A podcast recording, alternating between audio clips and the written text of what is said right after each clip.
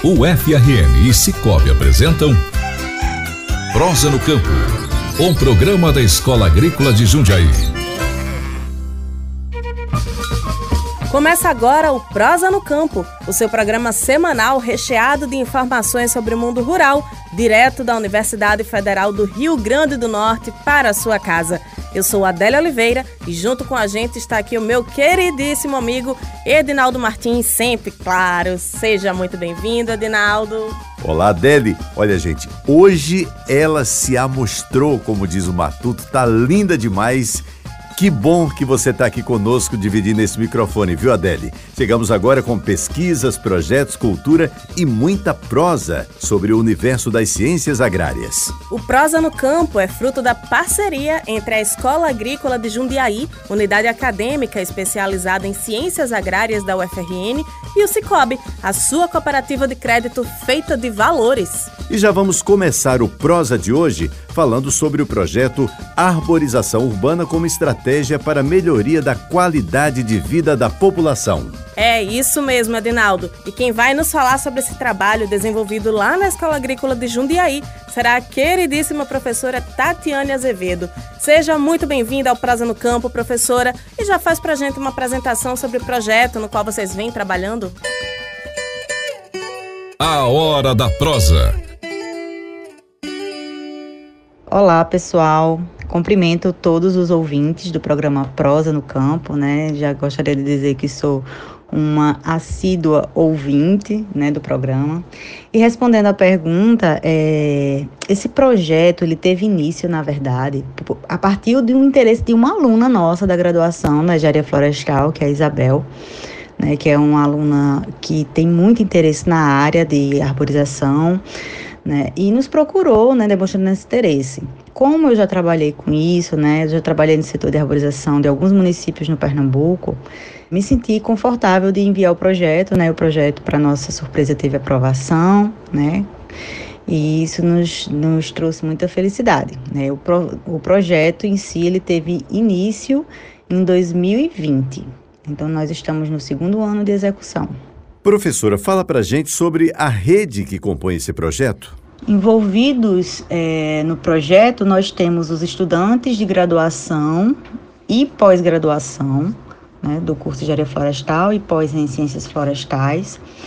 Temos também, é, além da Escola Agrícola Jundiaí, né, o FRN, que é a partir de, desse financiamento, né, temos também o CISBAL, que é, o, é, a Sociedade Brasileira de Arborização Urbana. Né? Tivemos a honra é, de, do seu apoio desde o projeto 2020, né? então eles sempre estão envolvidos, inclusive é, no auxílio dos, da, dos profissionais capacitando nessas essas secretarias, né, esses profissionais de secretaria de meio ambiente, né, nós temos essa parceria também. Temos também as secretarias do nosso estado, né? Temos algumas secretarias envolvidas, a exemplo do setor da, do próprio setor do Natal da arborização urbana, né? Temos também os órgãos estaduais envolvidos, né? Todos participando. Perfeito, professora. E você pode explicar um pouco sobre as etapas desse projeto, como é que ele vem sendo desenvolvido ao longo desse ano? O projeto em 2020, é, como estávamos em momento de pandemia, né? E o projeto teve duração de, é, foi uma duração de seis meses, na verdade, que era o, a prospecção mesmo do edital. Nós tivemos apenas uma etapa, que foi a etapa de capacitação é, dentro de alguns temas da arborização. Né? Nós realizamos o workshop de arborização urbana da Escola Agrícola de Jundiaí, né? Então esse ano é o segundo. Então no primeiro nós tivemos é, três capacitações, o evento foi um sucesso. Né? Teve gente do Brasil todo participando, principalmente por ser remoto, né? modo online, então facilitou bastante né? essa interação. Conhecemos ONGs envolvidas na área, né? profissionais de várias prefeituras participando. Então a gente considera que no ano passado foi um sucesso. Né? Esse ano nós temos duas, tivemos duas etapas. Né? A primeira etapa foi da capacitação, né? continuidade das capacitações. Tivemos mais três capacitações né? voltadas para a legislação legislação municipal, voltadas também para podas urbanas é, e suas necessidades, né? diagnóstico para plano municipal de arborização urbana né? e métodos de aplicação municipal.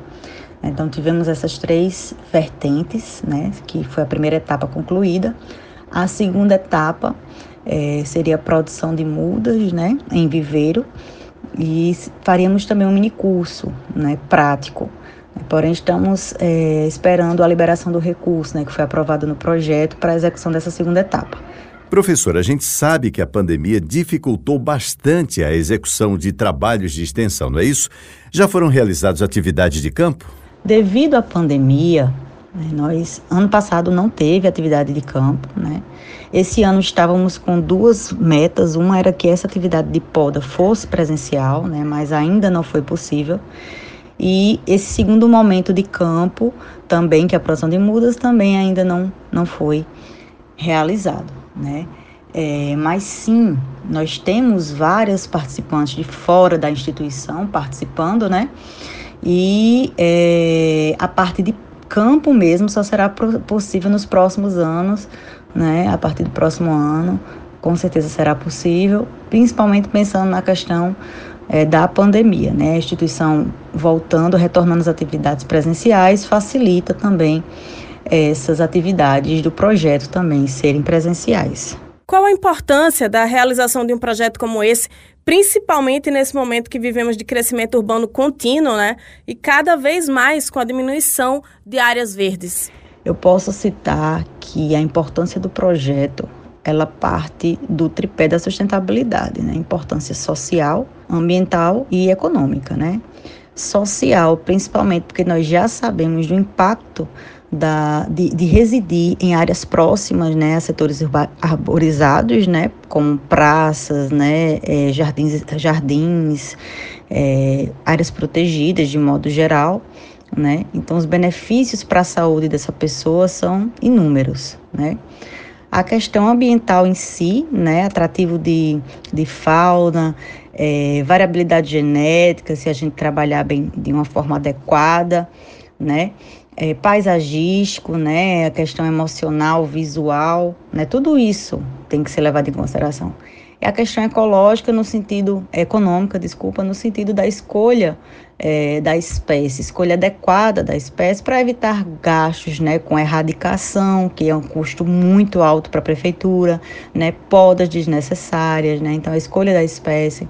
Então, digamos que é, do ponto de vista desse tripé, né, nós conseguimos tirar é, a importância do projeto de arborização urbana, né, visando principalmente o que a capacitação né, dos profissionais da área, né, pessoal da a, é, Secretaria de Meio Ambiente, muitas vezes só tem Secretaria de Agricultura, né, então às vezes as pessoas que estão nesses cargos né, de arborização são pessoas que não têm a, a, a capacitação adequada, então o projeto ele vem a fornecer gratuitamente né, e com excelente qualidade né, essa capacitação de forma é, bastante efetiva, né, direta, digamos assim.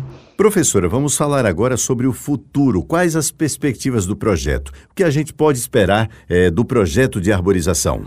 Os próximos passos para esse ano é esperar o recurso né, para começar a desenvolver a produção de mudas né, adequadas para a arborização urbana, né, e, sendo assim possível, realizar esse mini curso prático, né, para a comunidade, né, para o pessoal que trabalha no setor, né, as pessoas que apenas gostam né, da arborização. Então, essa seria a nossa última etapa de, do projeto esse ano, né, visando, claro, dar continuidade. Né, o, o, conhecimento ele é contínuo, né, sabemos que todo ano é, temos novos profissionais aí formados, né, precisando de capacitações né? E o projeto ele vem com, com esse interesse, né? com esse intuito de capacitar para tal. Excelente, professora. E para finalizarmos, quem está nos ouvindo agora e tem interesse em saber mais sobre esse projeto de arborização, é, como pode participar dele, né? Tem algum canal direto de contato que possa acessar? Fala para gente. Para finalizar, eu queria deixar registrado que nós temos o nosso Instagram, né, que é o nosso é, canal de comunicação, né, e divulgação do nosso projeto. Nosso projeto é GAU, é, GAU, que é Gestão de Árvores Urbanas, né, gal.ufrn, né. Digitem lá o arroba gal.ufrn. Lá vocês podem ter contato com os nossos alunos que estão são muito envolvidos com o projeto, eles tocam esse projeto, né? E lá a gente pode, a gente posta informações sobre o workshop, informações sobre é, dicas de arborização, né? De espécies dedicadas, dicas no processo de plantio, né? E trazemos aí interação também com profissional, outros profissionais, né? Da área, tá? Então, desde já eu gostaria de agradecer o convite do Prosa no Campo é uma satisfação para nós, né? A equipe GAL está participando. É, estamos à disposição para o que precisarem. Um abraço a todos e até mais. Professora Tatiane, muito obrigado pela sua participação hoje aqui no Prosa no Campo. Muitíssimo obrigada por aceitar estar aqui com a gente no Prosa no Campo hoje. Minha querida amiga, professora Tatiane, eu sou fã do seu trabalho, tenho certeza que você sabe disso e que venham muitos outros projetos aí desenvolvidos futuramente. E nós vamos agora, Ed, para um intervalo rapidinho, mas o Prosa no Campo volta já já. Estamos apresentando Prosa no Campo. Voltamos a apresentar Prosa no Campo. Voltamos com o programa Prosa no Campo após um intervalo bem rápido e o bate-papo agora é sobre os benefícios do abacaxi, essa fruta tão deliciosa. Com ele, claro, professor Edivaldo Micali, do Departamento de Farmácia da UFRN. Remédios da Natureza. Olá, prezados e prezadas ouvintes. Retorno aqui ao programa Prosa no Campo para falar de mais um remédio da natureza e hoje eu escolhi falar sobre o abacaxi. O abacaxi tem por nome científico Ananas sativa e nessa família, que corresponde às bromeliáceas, existem mais de 1.400 espécies. Acredita-se que o abacaxi ele foi descoberto por Cristóvão Colombo quando descobriu as Américas, né? mais ou menos no final dos anos 1400, e daí foi levado para o resto do mundo, inclusive Ásia e África, que contém muito abacaxi até hoje. Essa palavra abacaxi, ela significa na linguagem indígena perfume dos deuses, devido àquele cheirinho tradicional que o abacaxi tem. O fruto é o mais consumido. E o fruto do abacaxi, você observa que ele tem muitos gominhos colados um com o outro. Na verdade, o fruto é uma infrutescência, que são pequenos gomos que se juntam e formam um fruto, que é aquela estrutura toda. Mas três componentes se destacam no abacaxi. O primeiro são as enzimas, em especial a bromelina, que está presente nos frutos, um pouquinho mais verdinho, e no fruto, onde a bromelina está mais localizada, é naquela parte dura, que é o miolo do fruto, que muita gente, inclusive, joga fora e não come, não se alimenta daquilo ali, né? Os segundos componentes são os açúcares, que o abacaxi, quando mais, mais maduro, ele contém muita sacarose, muita frutose, muita glicose, portanto, uma parte que nos dá muita energia. E o terceiro componente são as vitaminas, em especial vitamina C, vitamina B, vitamina E e a vitamina A. Mas para que será que pode ser utilizado o abacaxi como remédio da natureza? Vou falar alguns deles. O primeiro é que o abacaxi é um excelente digestivo. A bromelina ajuda muito a digerir proteína. Então, quando você ingere uma alimentação que tem muita carne, você vai no churrasco, você se, você se alimenta com muitas carnes, o abacaxi, depois dessa refeição, ele entra muito bem como digestivo, porque a bromelina ajuda a digerir as proteínas desse alimento carnívoro. O segunda indicação é que o abacaxi melhora muito a circulação. Para a gente falar um termo popular, o abacaxi ajuda a afinar o sangue, ajuda a evitar as tromboses, ajuda a evitar a coagulação sanguínea. Tem umas pessoas que têm o colesterol um pouco elevado, que apresentam um problema circulatório. O abacaxi, enquanto alimento, enquanto consumir o fruto, ajuda muito no processo de circulação. Também o abacaxi tem uma atividade anti-inflamatória muito importante. Naquelas inflamações de garganta, o suco do abacaxi ajuda muito a desinflamar. Inflamações por conta de alguma agressão, alguma pancada, alguma luxação, também o abacaxi ajuda muito. Inclusive, uma polpa que você faz com um pedaço do fruto do abacaxi pode ser colocado como cataplasma, né? Como se fosse um emplasto em cima do local da agressão que está inflamada e ajuda muito a desinflamar.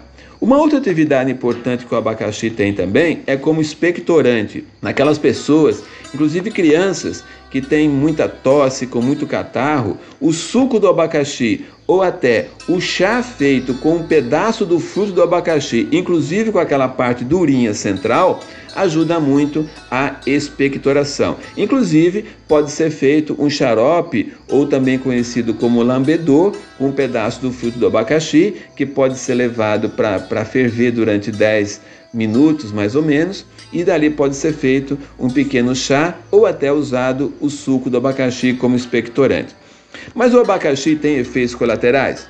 Muito poucos.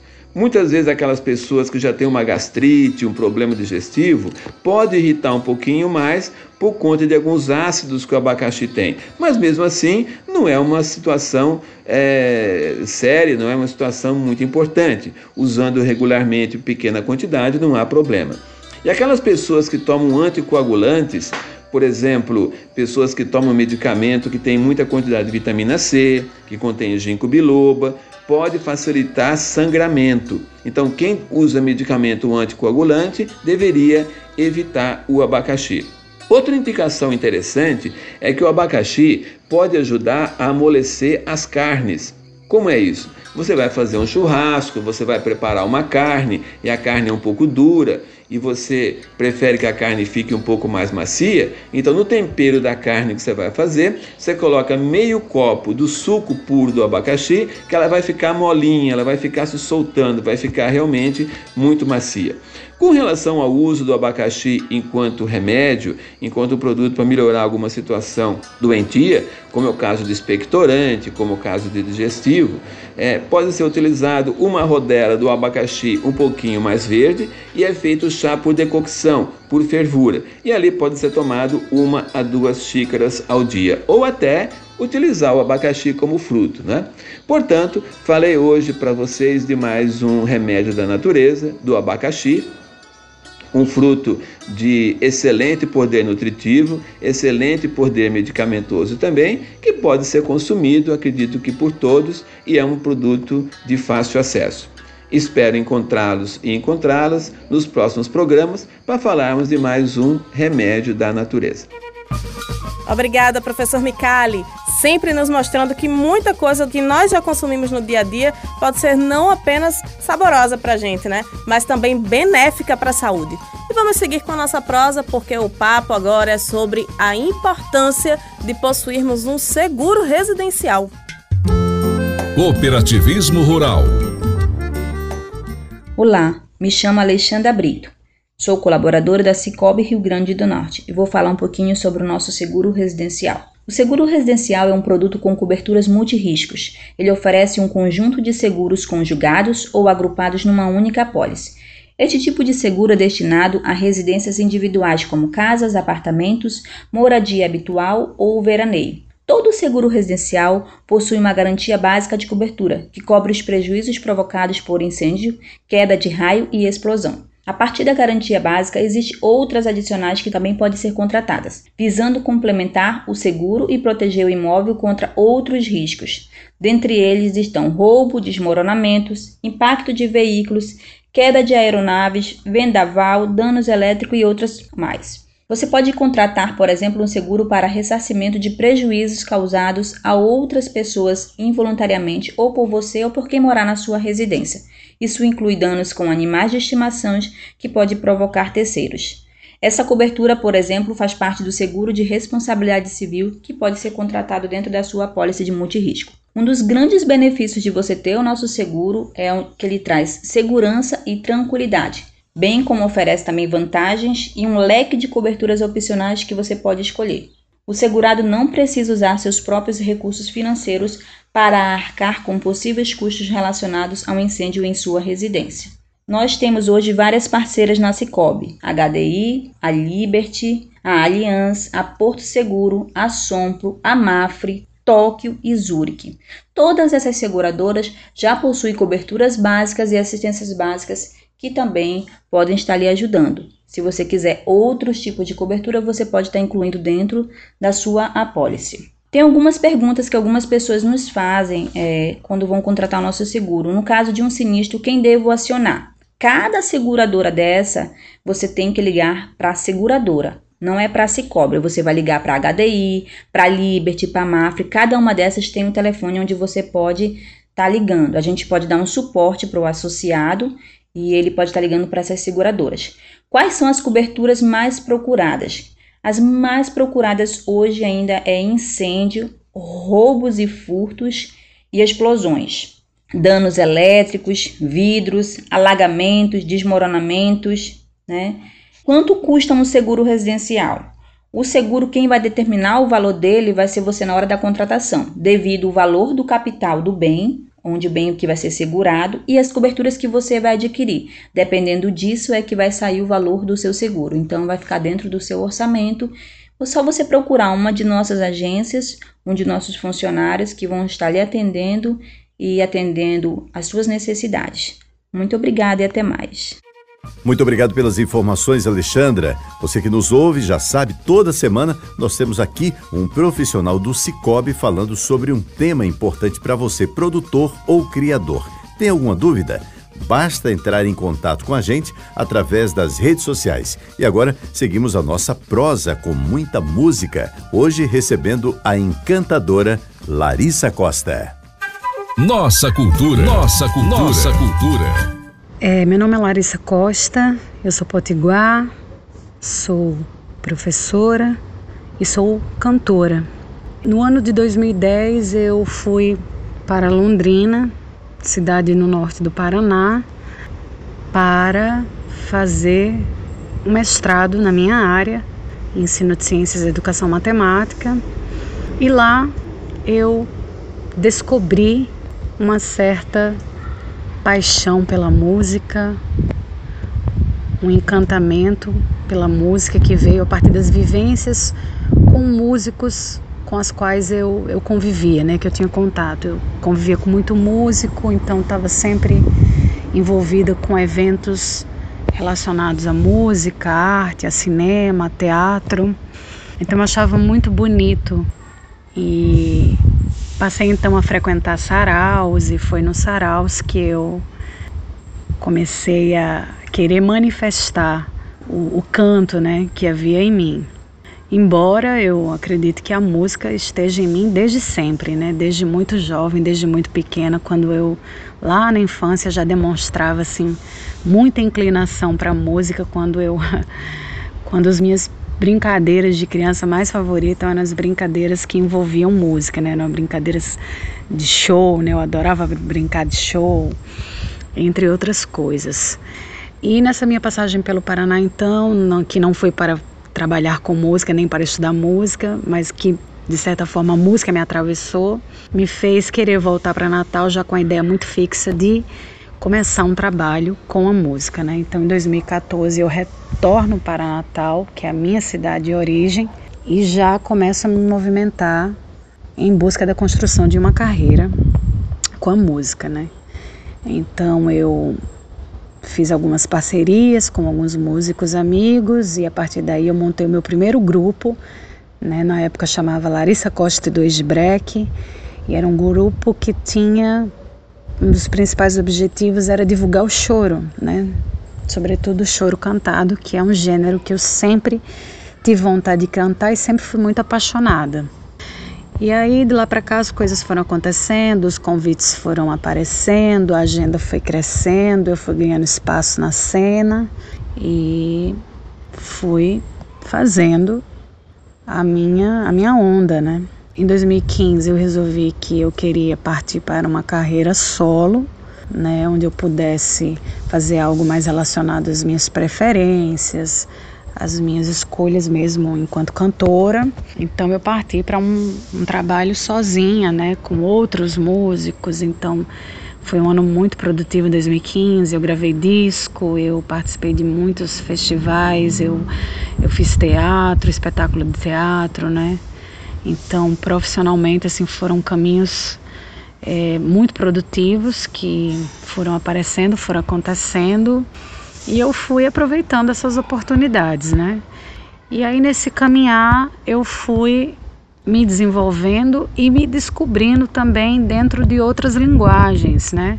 Cantando muita coisa também com, com samba, é, descobrindo gêneros regionais como a ciranda, como o coco, como o maracatu, como o próprio forró, que tem, tem tudo a ver né, com, com a linguagem é, regional do choro, mas que também é tão diferente. Então eu fui fazendo esses trabalhos com a música popular brasileira e em 2019 veio o grande reconhecimento que foi o Prêmio Angá de Música, onde eu fui contemplada como melhor cantora e da, daí para cá eu fiz muita coisa, gravei muita coisa. Considero que fiz muita coisa para uma cantora tão jovem com tão pouco tempo de carreira. E tô aí defendendo a música popular brasileira, o choro, a ciranda, o frevo maracatu e buscando sempre um diálogo entre essas linguagens e atividades que promovam a manutenção e a valorização da música popular brasileira. Muito obrigado, Larissa, por essa maravilhosa prosa. O programa desta semana está acabando por aqui. Que pena, Adele. Pena mesmo, viu, Adinaldo? Fico com o coração tão apertadinho. Mas a gente lembra que você pode ouvir novamente os nossos quadros no Spotify e pode ainda enviar as suas dúvidas e sugestões acessando as nossas redes sociais, programa Prosa no Campo, ou mais um canal aí, Adinaldo, através do WhatsApp 84991858369. Um forte abraço para você que fica aí e até a próxima. Até a próxima, Adele. Encontro marcado com você e com todos os nossos ouvintes. E para encerrarmos da melhor forma, claro, vamos ouvir a música Engenho Saudade, composição de Mário Lúcio Barbosa Cavalcante, interpretada por Larissa Costa. Até o próximo programa.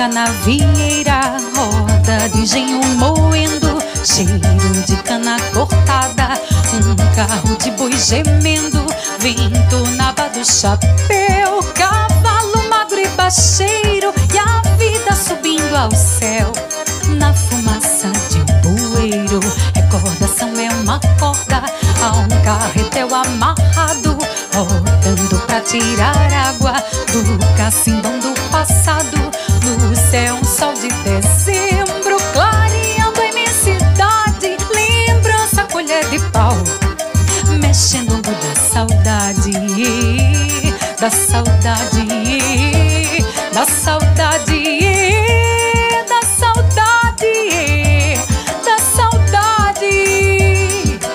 Saudade não tem sentido um tempo já vivido não volta jamais. Pra que trazer ao presente buenamente o que ficou para trás. Mas no subconsciente é um fantasma insistente que foge ao querer. Saudade é um ingrediente do próprio viver. Tal como a lama na seca vira cerâmica dura. O caldo verde de cana, o fogo faz rapadura. Os bons momentos da vida que nos adocicam a mente no engenho do coração sozinho.